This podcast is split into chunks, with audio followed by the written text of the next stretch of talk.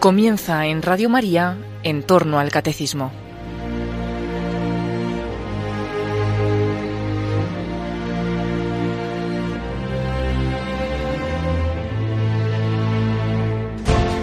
Como complemento a las catequesis que el padre Luis Fernando de Prada está explicando en su programa sobre el catecismo de la Iglesia Católica acerca de los laicos como miembros de la Iglesia, les vamos a ofrecer en tres sábados la reposición de unas conferencias que don Guzmán Carriquiri, laico uruguayo, secretario de la Comisión Pontificia para América Latina de la Santa Sede, impartió en Toledo en enero del año 2014. El propósito del Concilio Vaticano II fue sobre todo misionero, hacer presente a Cristo a todos, individuos y pueblos, decía su Santidad Pablo VI, inaugurando el cuarto periodo de sesiones, lo más ampliamente posible, lo más generosamente posible.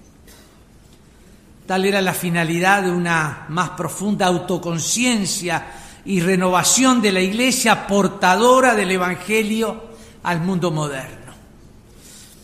Se trataba, escribía el cardenal Ratzinger, de pasar de una actitud conservadora a una actitud misionera, derribar los muros, dejar atrás la mentalidad de fortaleza asediada, superar hábitos y formas institucionales y culturales que habían perdido fuerza misionera real, corriendo el riesgo de fosilizarse. Un nuevo impulso para ir ad gentes pero no solo a nuevos territorios, a nuevos pueblos, sino a todos los ambientes de la convivencia social.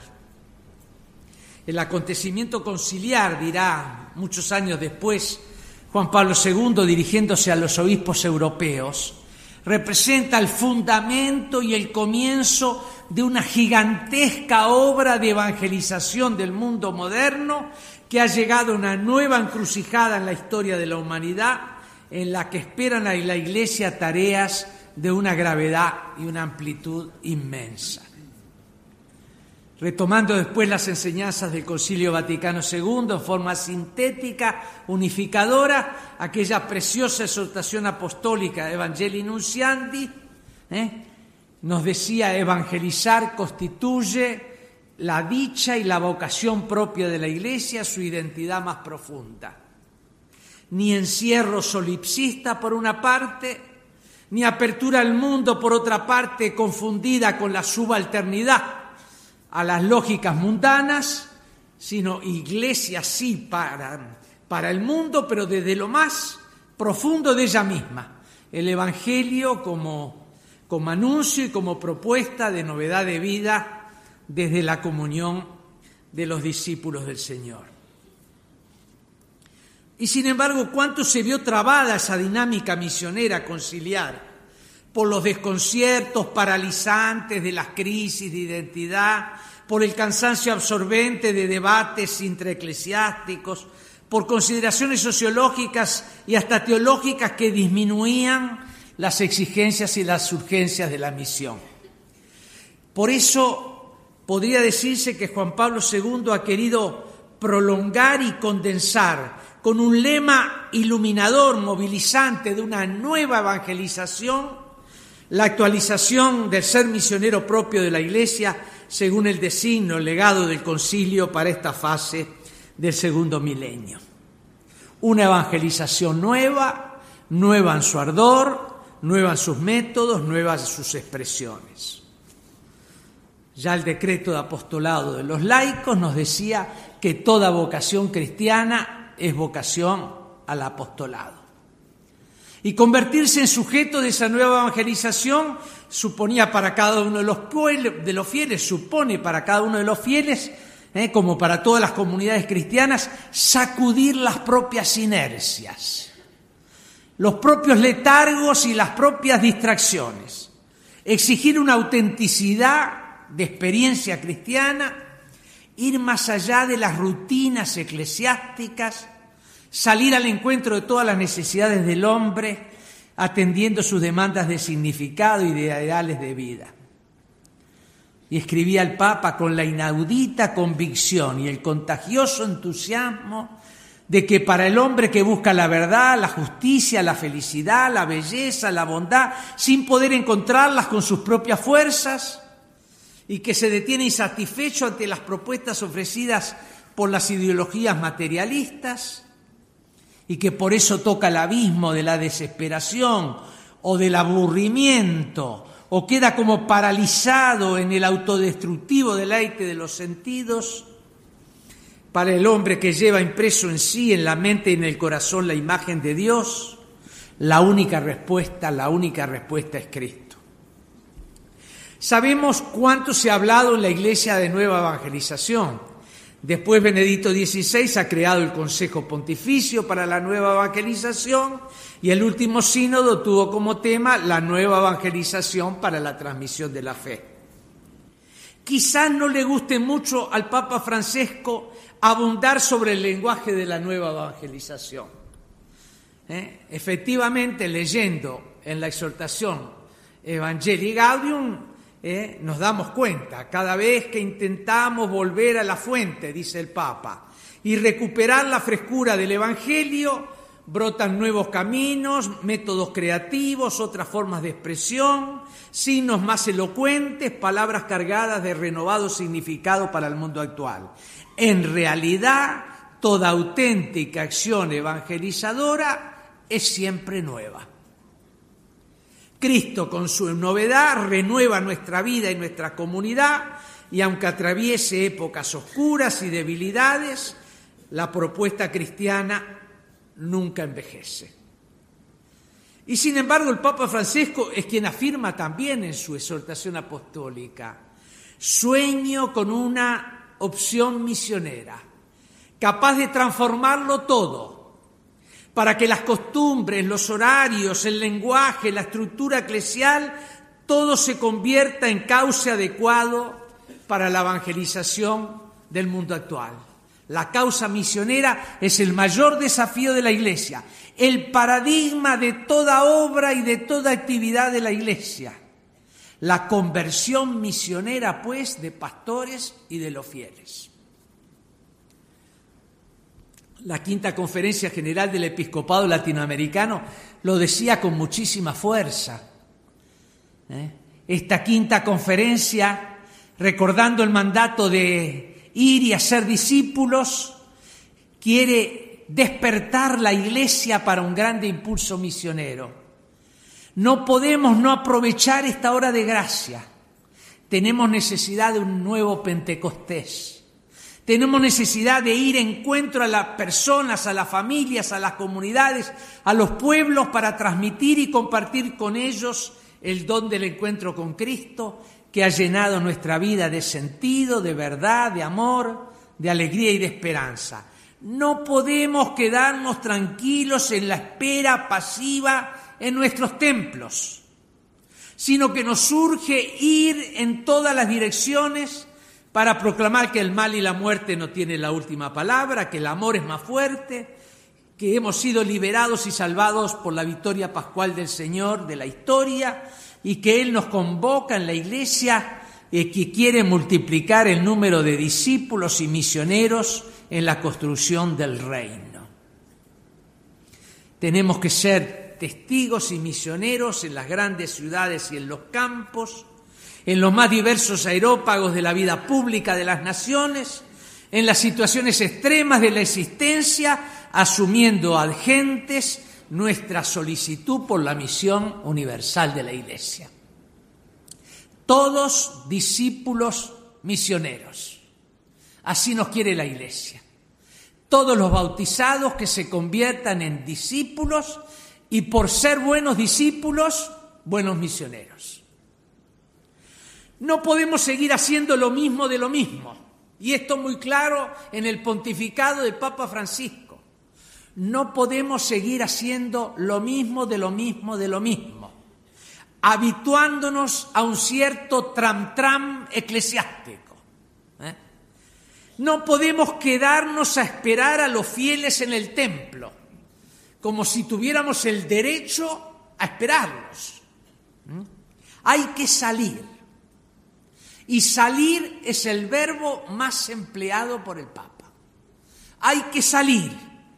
Hay que salir de nuestra autosuficiencia, de nuestra autorreferencia eclesiástica. Hay que salir de nuestros ensimismamientos, de nuestras problematizaciones internas. Hay que salir de nuestros recintos y capillitas, porque se ha invertido dramáticamente la proporción de las ovejas perdidas y de aquellas que han ido quedando en el corral. Ya no se perdió una y quedaron 99, sino vaya a saber Dios cómo se ha cambiado esta proporción. Salir y el segundo verbo más utilizado por el Papa, ir al encuentro, ir al encuentro, la proximidad, la proximidad. Fíjense ustedes que la misión no es una actividad específica que se agrega a la vida ordinaria de los fieles laicos o de los sacerdotes. No es algo agregado no, no, se reduce a un programa, a una estrategia, eh, a una operación, menos todavía una operación de marketing para hacer más vendible nuestro producto.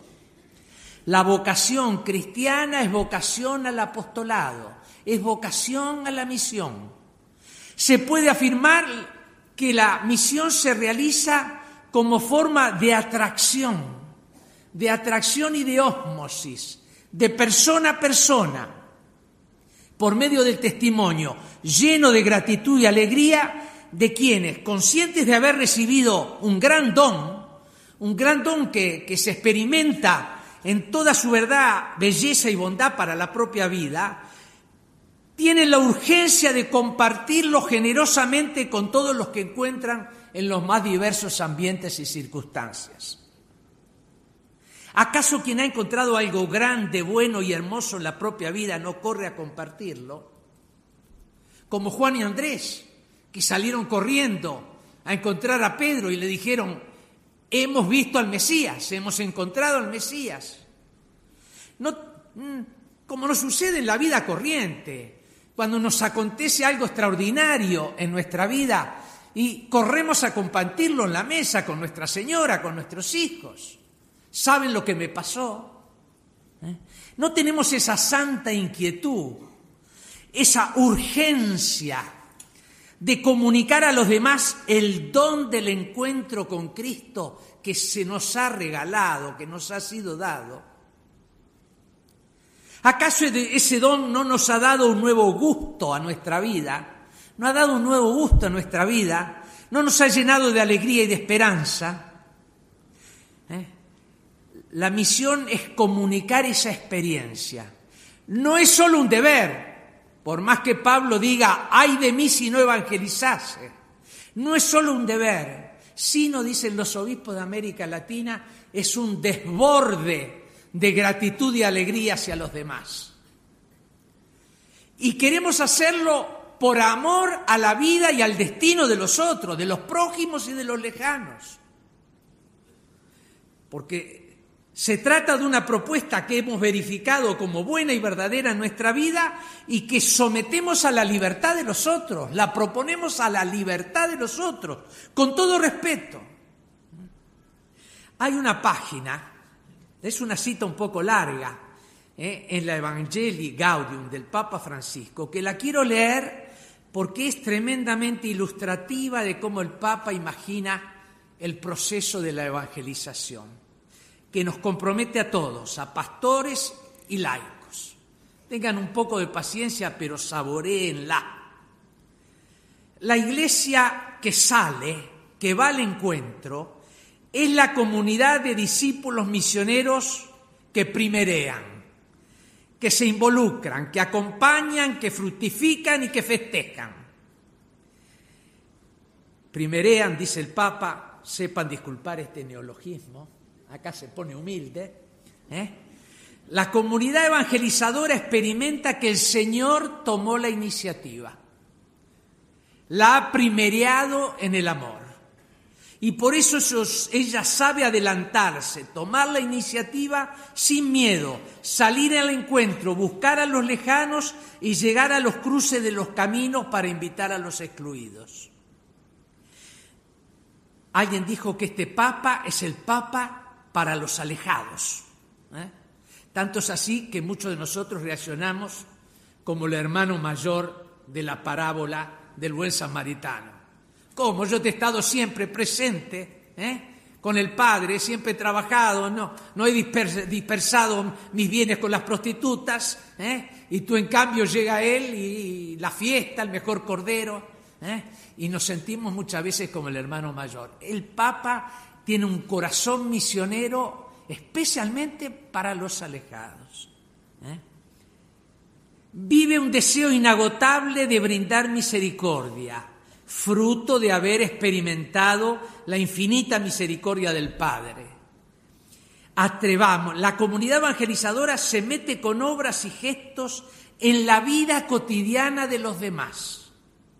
Achica distancias, se abaja hasta la humillación si es necesario y asume la vida humana tocando la carne sufriente de Cristo en el pueblo. Los evangelizadores tienen así olor a oveja, como la tiene don Braulio. Olor a oveja. Perfume de Cristo y olor a oveja, digamos. Y éstas escuchan su voz. Luego, la comunidad evangelizadora se dispone a acompañar, otro verbo eh, especial del Papa. Acompaña a la humanidad en todos sus procesos por más duros y prolongados que sean. Sabe de esperas largas y de aguante apostólico. Me río porque el lenguaje es, muy especial pero expresivo del Papa. La evangelización tiene mucho de paciencia y evita maltratar límites. Fiel al don del Señor, también sabe fructificar.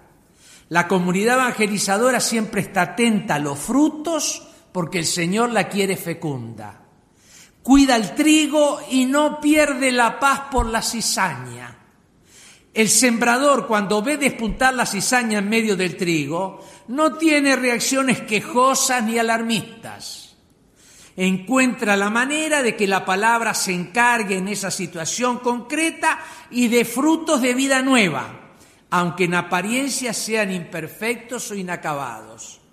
El discípulo sabe dar la vida entera y juzgarla hasta el martirio como testigo de Jesucristo, pero su sueño no es llenarse de enemigos, sino que la palabra sea acogida y manifieste su potencia liberadora y renovadora. Por último, la comunidad evangelizadora gozosamente siempre sabe festejar celebra y festeja cada pequeña victoria, cada paso adelante en la evangelización.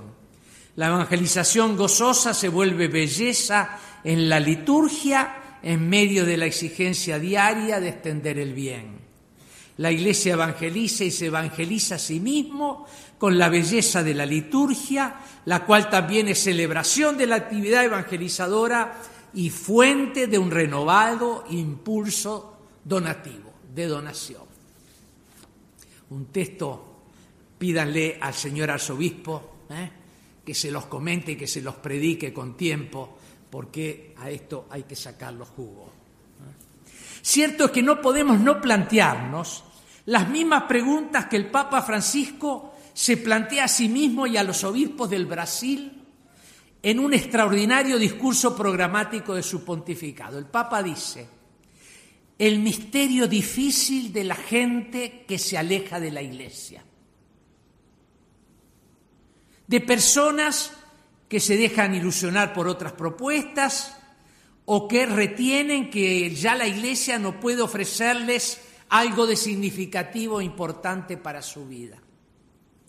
Y el Papa se pregunta con nosotros, quizás la iglesia les ha parecido demasiado débil, demasiado lejana de sus necesidades, quizás demasiado pobre para responder a sus inquietudes, quizás prisionera de algunos rígidos lenguajes, quizás el mundo parece considerar a la Iglesia una reliquia del pasado insuficiente para las nuevas preguntas.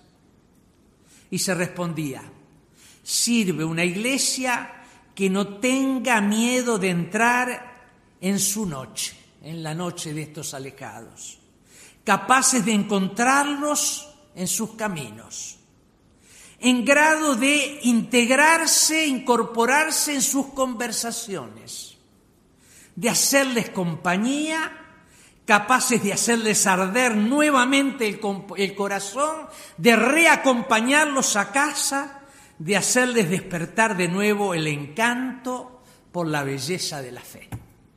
¡Qué belleza! ¿Qué es la misión a la cual el Papa nos impulsa a todos, sino una atracción? Esto lo decía el Papa Benedicto. La atracción de una verdad, de una belleza que despierta los corazones anestesiados, que rompe la capa de la indiferencia que pone en movimiento los deseos y las preguntas, que suscita un presentimiento curioso, preguntas llenas de expectativa. Y para ello hay necesidad de una iglesia ¿eh? que deje cada vez más espacio al misterio de Dios. ¿eh? Esa iglesia que alberga en sí mismo ese misterio, en modo que el misterio de Dios pueda encantarla, fascinarla, atraerla. Solo la belleza de Dios puede atraer. La vía de Dios es la fascinación que atrae. Él despierta en el hombre el deseo de acercarse a Él, de custodiarlo en la propia vida, en la propia casa, en el propio corazón y de comunicarlo a los vecinos. La misión nace de esta fascinación divina, de este estupor del encuentro. Solo se convierte en evangelizadora una iglesia constantemente vuelta a ser fascinada por el Evangelio de Dios, siempre nuevamente reevangelizada. Cuando nos referimos a nueva evangelización, no pensamos en primer lugar en nuevos programas, nuevos proyectos, nuevas estrategias, multiplicación de iniciativas, sino en el despertar y alimentar ese nuevo ardor del corazón, como sucedió a los discípulos de Amaús, que abatidos, escépticos, derrotados, abandonados a sus solas frágiles fuerzas, se convierten en testigos de la resurrección del Señor cuando reconocen su presencia, que viene a su encuentro y se convierte en su compañía compartiendo con ellos el pan de su vida eterna y confirmándolos en la comunión de sus apóstoles y discípulos. Para que sea eficaz el anuncio de la fe, ha dicho Benedicto XVI en la Basílica de San Juan Letrán, debe partir de un corazón que cree, que espera, que ama, un corazón que adora a Cristo y cree en la fuerza de su espíritu. Toda comunidad cristiana y todo cristiano, todo laico cristiano, tiene que hacerse un examen de conciencia, nos pide el actual pontificado. Un examen de conciencia, cada uno de nosotros, cada parroquia, cada asociación, cada movimiento, cada nueva realidad. ¿eh? ¿Cuánto es que somos portadores y cuánto es que hacemos visible la presencia de Cristo más allá de la opacidad de nuestro pecado? ¿Eh?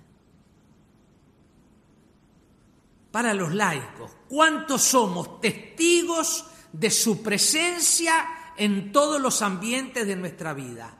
Cristóforos, los portadores de Cristo por doquier. Fundamental, pues, es que nuestra vida sea el, testimonio lo más transparente y resplandeciente posible de la presencia de Cristo, con ese plus de humanidad que solo Cristo puede darle. Contaba el padre Joseph Cardenc, y sigo la respuesta a una pregunta que se me hicieron. Joseph Cardón fue el fundador de la Juventud Obrera Católica, después creado cardenal por el Papa Pío XI. contaba un diálogo suyo con un joven cristiano que era aprendiz en una cadena de montaje, cuando existían las cadenas de montaje en la fábrica, allá por la década de 1930, y le decía, si después de trabajar uno, dos, tres meses en la cadena de montaje, los compañeros de trabajo que tienes cercanos no se plantean preguntas por tu persona, por tu sonrisa, por tus gestos, por tu relación con ellos, por el modo con el que trabajas, por tus conversaciones, por tu presencia en la fábrica, entonces quiere decir que no estás dando testimonio transparente de aquel otro que imprime su impronta sobre tu persona. Y si en esos tres meses no has encontrado la buena oportunidad de dar razón de tu vida y de tu esperanza, entonces corres el riesgo de no llegar a ser nunca un apóstol de Cristo. La singular y fundamental contribución de los fieles laicos a la evangelización es precisamente esta, dar testimonio de Cristo en la propia vida matrimonial y familiar, en el trabajo, en todos los ámbitos de la vida social y cultural, en la vida política, dar testimonio en todos esos ámbitos de una vida nueva en Cristo. Ese testimonio personal y también comunitario tendría que suscitar en los más diversos ambientes de la convivencia, si no el estupor, la maravilla, al menos la curiosidad del preguntarse, ¿por qué viven así? ¿Cómo es posible ese resplandor de verdad y de belleza en sus vidas? ¿Qué es lo que les provoca esa alegría y esperanza aún en medio de tantas dificultades de la crisis? ¿De dónde viene esa gratuidad con la que abrazan la vida de los otros e incluso y preferentemente de los que no cuentan, de los más necesitados y desamparados, de lo que eh, la sociedad los considera excluidos o descartados. ¿Cómo viven esa amistad? ¿Cómo viven esa comunión? Tan diversos como son y tan unidos. Preguntas llenas del similar asombro de aquel de los paganos ante los primeros cristianos. Mirad cómo se aman.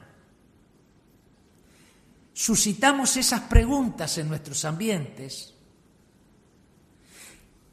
y esta de ser una curiosidad movida por el presentimiento de que ese testimonio verdadero, sorprendente, feliz, también es bueno y posible para sí. La fe se comunica por esa especial atracción. ¿Eh? Reenvía el acontecimiento que la ha hecho posible y que siempre la regenera. Por eso hay que anunciar sin inhibiciones ni cobardías y proponer a la libertad de todos el acontecimiento del misterio que se ha hecho el Emanuel, el Dios con nosotros. Y hay que anunciarlo, lo decía, oportuna e inoportunamente en esta sociedad cada vez más lejana y hostil a la tradición cristiana. Hay seis ámbitos prioritarios, a mi modo de ver, para el testimonio cristiano de los fieles laicos para su presencia misionera, evangelizadora y para su compromiso en la construcción de nuevas formas de vida más dignas, más humanas, en las que puedan entreverse los signos del reino de Dios presente y operante. Primero, la familia, el matrimonio y la familia. Es el primer ámbito del compromiso que tenemos los fieles laicos. La familia, el matrimonio arraigada en el sacramento del matrimonio, entre un hombre y una mujer, tenemos que decirlo, ¿eh? aunque parezca tan natural. Comunidad de amor y de vida, célula fundamental del tejido humano y social, escuela de humanidad, lugar de intercambio de los afectos más íntimos, llamada a ser iglesia doméstica, hoy lugar fundamental de educación de las nuevas generaciones, en medio de la crisis, el seguro social ¿eh? de mayor solidaridad y eficacia. La matrimonio y la familia hoy día más que nunca cuestionada y agredida en su naturaleza, en su unidad y en su misión. ¿Mm?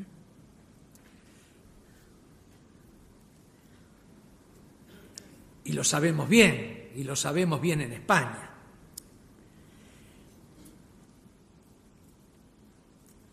Y más aún que las batallas políticas y culturales, que muchas veces son necesarias y que los laicos tienen que emprender bajo su propia libertad y responsabilidad, más importante es aún testimoniar y educar a la belleza del amor fiel y fecundo que muestre la verdad del matrimonio y la familia que la Iglesia convierte en sacramento. El trabajo segunda prioridad del testimonio y del compromiso de los fieles laicos. El trabajo como co-creación, colaboración en la creación de Dios, signo de crecimiento de la dignidad de la persona. La persona que no trabaja no solo no alimenta a su familia, sino que pierde su dignidad. ¿eh? Ámbito de solidaridad. ¿eh? Entre todos aquellos que son compañeros de trabajo. Y compañeros quiere decir, ¿eh? no ideología, compañeros son los que comparten el pan, el pan de la dignidad. ¿Y qué más compañeros que los que compartimos el pan eucarístico? ¿eh? Ámbitos de santificación en el trabajo. ¿eh? Clave de la cuestión social. Hay que reinventar una cultura del trabajo y apostar por modelos de desarrollo de pleno empleo, de pleno empleo, de solidaridad en el pleno empleo. Enormes cuestiones ¿eh? que se plantean en un ámbito impactado por aceleradas y profundas transformaciones tecnológicas y sometido a frecuentes situaciones de precariedad, de trabajo y de vida y de desempleo. La política, tercer ámbito prioritario, la política. ¿eh?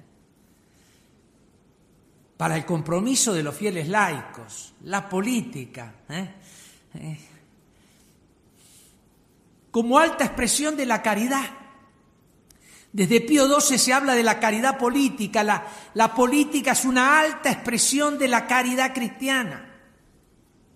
Servicio al bien común el dar de comer al hambriento, el dar de beber al sediento, vestir al desnudo, visitar a los presos, que se hace día a día en el gesto del buen samaritano, pensado como políticas ¿eh? para el bien común. ¿eh? Una política, sabemos, necesitada de rehabilitación en su dignidad. ¿eh? Tantos eh, que se alejan de todo lo que quiere ser con la política, porque no queremos eh, eh, meternos en politiquería e incorrupción, rehabilitada en su dignidad hoy día bajo el control de corporaciones muy autorreferenciales, muchas veces centradas excesivamente en la mera lucha y la gestión del poder. Incluso más, el Papa está destacando con frecuencia, el Papa Benedicto ya lo destacaba con frecuencia, la necesidad de la formación, cito, de una nueva generación de laicos cristianos comprometidos que sean capaces de evangelizar el mundo del trabajo, de la economía y de la política. Y para ellos, y para ello, escúchenlo bien, coherentes con la fe procesada, que tengan rigor moral, capacidad de juicio cultural, competencia profesional y pasión de servicio al bien común del propio pueblo. ¿eh? Para considerar a los políticos. La educación, cuarto ámbito fundamental, prioritario ¿eh? para ¿eh? el servicio misionero y el servicio de construcción de un orden más justo por parte de los fieles laicos. La educación sobre todo de los jóvenes, porque todo comienza y todo depende de la conciencia del yo de la persona, de su libertad y responsabilidad, de su crecimiento integral, del capital humano y social.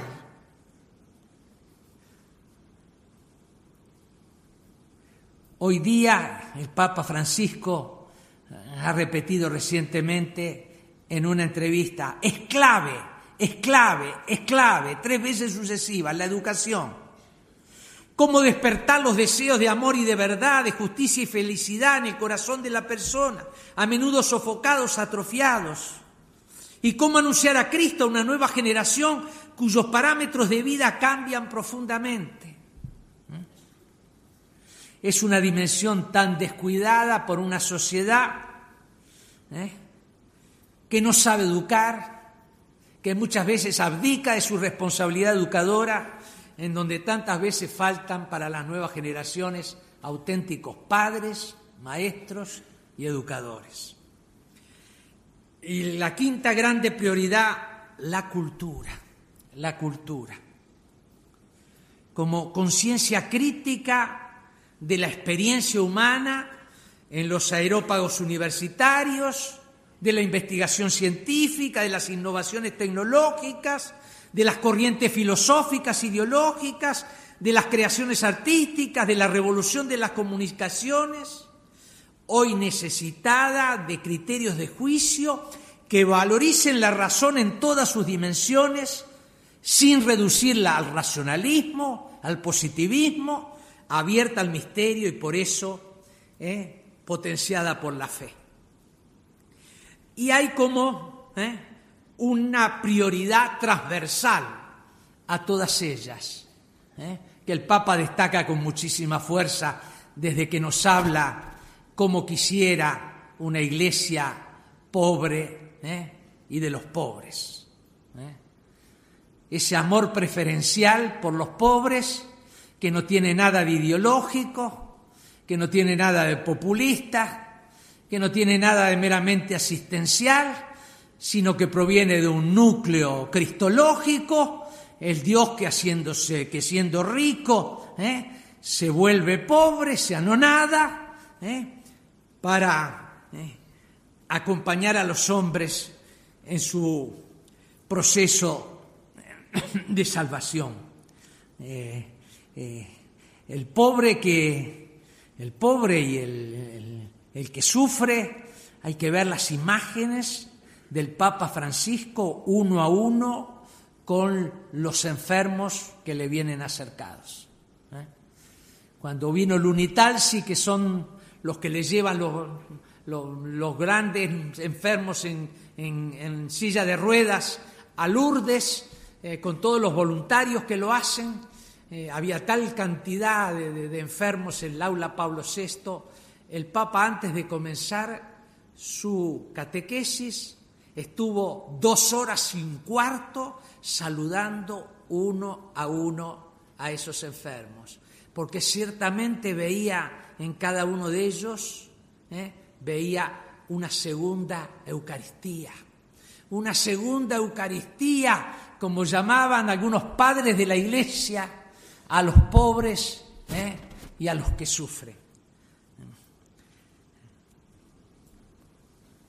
Bien, una nueva evangelización, voy terminando. Si es auténticamente tal, tiene que generar nuevas formas de vida para el hombre, nuevas experiencias de convivencia social, nuevas mentalidades, nuevas estructuras de relación entre los hombres, los grupos sociales, entre los pueblos. Lejos de toda desarraigo y evanescencia espiritual, esa nueva evangelización se realiza desde la solidaridad cristiana con el destino del hombre y el porvenir de las naciones. El Papa nos quiere muy próximos, muy compenetrados con la vida ¿eh? de los pueblos. Nada del humano puede resultar ajeno a esa solidaridad cristiana.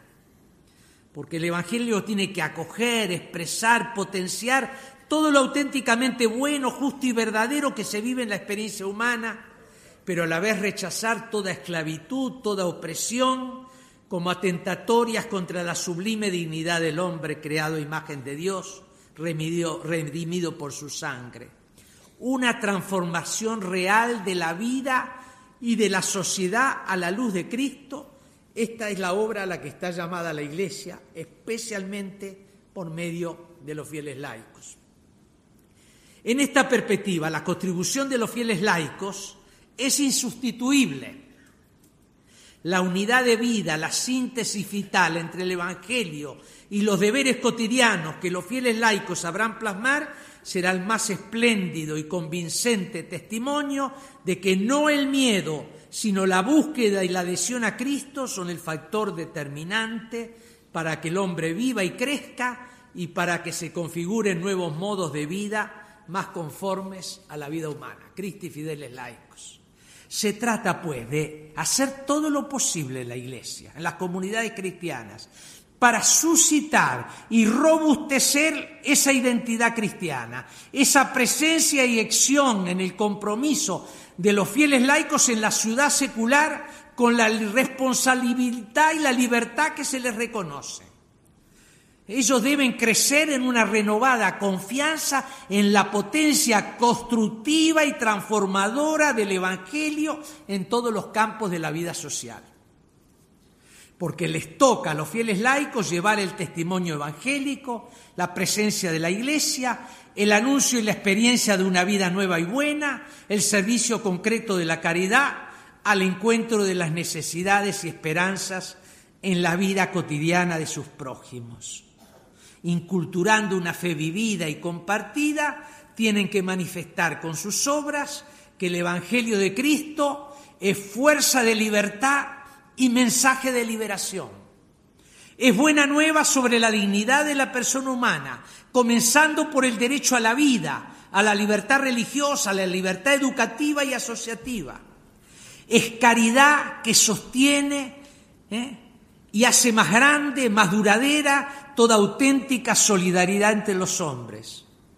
Es solidaridad preferencial con los que viven más agudamente el misterio de la cruz llevando en su carne las llagas de la humanidad, los enfermos y abandonados, los pobres y oprimidos, los desempleados, los privados de su libertad y derecho, los perseguidos, los que sufren la guerra y el hambre. Por eso la doctrina social de la Iglesia propone especialmente a los laicos católicos, a toda la Iglesia, especialmente a los laicos católicos, a la creatividad de los laicos católicos, tres principios ideales hoy día muy actuales como criterios de juicio y de construcción social.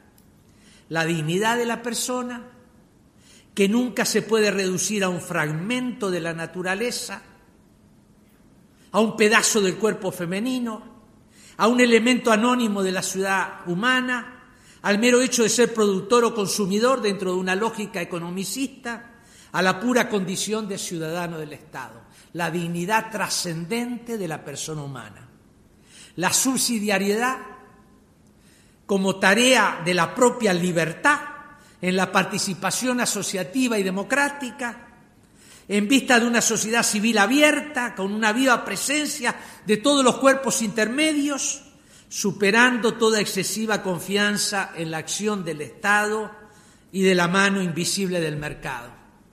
Quienes ponen toda su confianza en la mano del Estado se transforman en ¿eh? asistidos en corporaciones rentistas o asistidos. Y quienes ponen toda su confianza en la mano invisible del mercado corren el riesgo de terminar como desempleados. Y la solidaridad, y la solidaridad como expresión de la caridad, especialmente con los más pobres, ¿eh? como buenos samaritanos, día a día, y como constructores de formas de vida más dignas y más justas, una solidaridad que derriba los muros de la indiferencia, de la violencia, del egoísmo y de la desigualdad.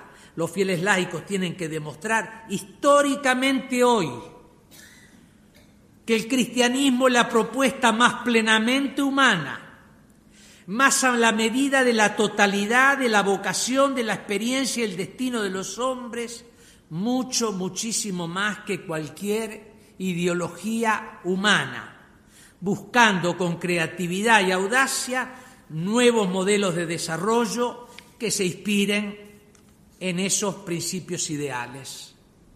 Por eso se necesita con determinación y urgencia superar el éxodo, la diáspora, el anonimato de los cristianos en la vida pública, su asimilación mundana, su tendencia al repliegue eclesiástico, mediante una educación en la fe, un sentido de comunión, un ímpetu misionero, un conocimiento creativo de la doctrina social de la Iglesia, una tensión por la unidad para saber afrontar juntos las grandes cuestiones del tiempo presente.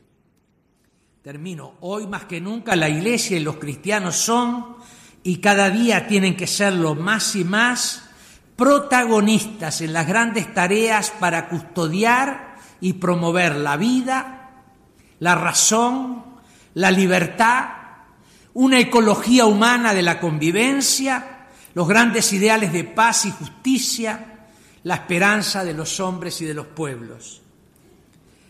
Es cierto que no se nos puede pedir dejar de lado la convicción de que Cristo es la piedra angular de toda construcción verdaderamente humana, pero esta convicción mantiene viva la disponibilidad a colaborar con los demás hermanos cristianos, con creyentes de otras religiones, con hombres de buena voluntad, ¿eh?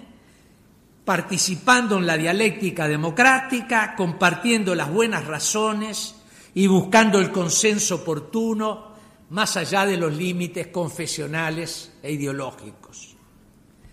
Dos son los motivos de esperanza que nos animan para ir abriendo caminos al Evangelio en la experiencia humana y en la convivencia social. El primero es que el Espíritu de Dios nos precede en el corazón de las personas en la vida de las familias y en la cultura de los pueblos. En cualquier forma de evangelización, el primado es siempre de Dios.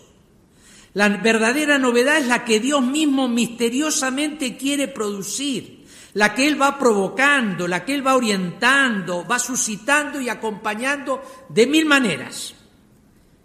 Él es el verdadero evangelizador, según los tiempos y los ritmos de la providencia de Dios no según nuestras ansiedades subjetivas. A nosotros nos toca solo ser sus dóciles colaboradores, mendigando su gracia para que nos haga atentos y capaces de discernir sus huellas, las preguntas, los clamores, las búsquedas, las conversiones que va suscitando. Y el segundo motivo de esperanza ¿eh? es que las evidencias y exigencias constitutivas de la persona humana sus naturales y reprimibles anhelos sin confines de verdad y de amor, de justicia y de felicidad. No obstante que la sociedad de consumo y del espectáculo funcione como esa gigantesca máquina de distracción y de censura, tienden siempre a emerger y a requerir respuestas últimamente satisfactorias que solo Cristo puede dar en abundancia.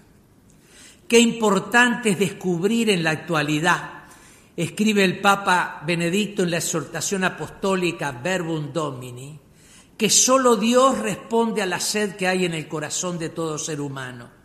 Precisamente en una época en la que se ha difundido lamentablemente, sobre todo en Occidente, la idea que Dios es extraño a la vida y a los problemas del hombre. Al contrario, los ya desgastados mesianismos ideológicos secularizados y la banalidad materialista en la sociedad del consumo y del espectáculo se muestran totalmente incapaces de proponer respuestas razonables y atractivas a tales irreprimibles anhelos y preguntas humanas, buscando reducirlas y confundirlas. Recordemos aquella conocida máxima de San Agustín, tan verdadera ayer como hoy y para siempre, cuando afirmaba que el corazón del hombre está inquieto hasta que no reposa en Dios. ¿Cómo no ser testigos de esperanza? ¿Cómo no dar razones y buenas razones de esta esperanza? No obstante, incluso en medio de la profunda crisis que se está viviendo, crisis económica, social, política, también religiosa, crisis de lo humano en que estamos viviendo. Muchas gracias.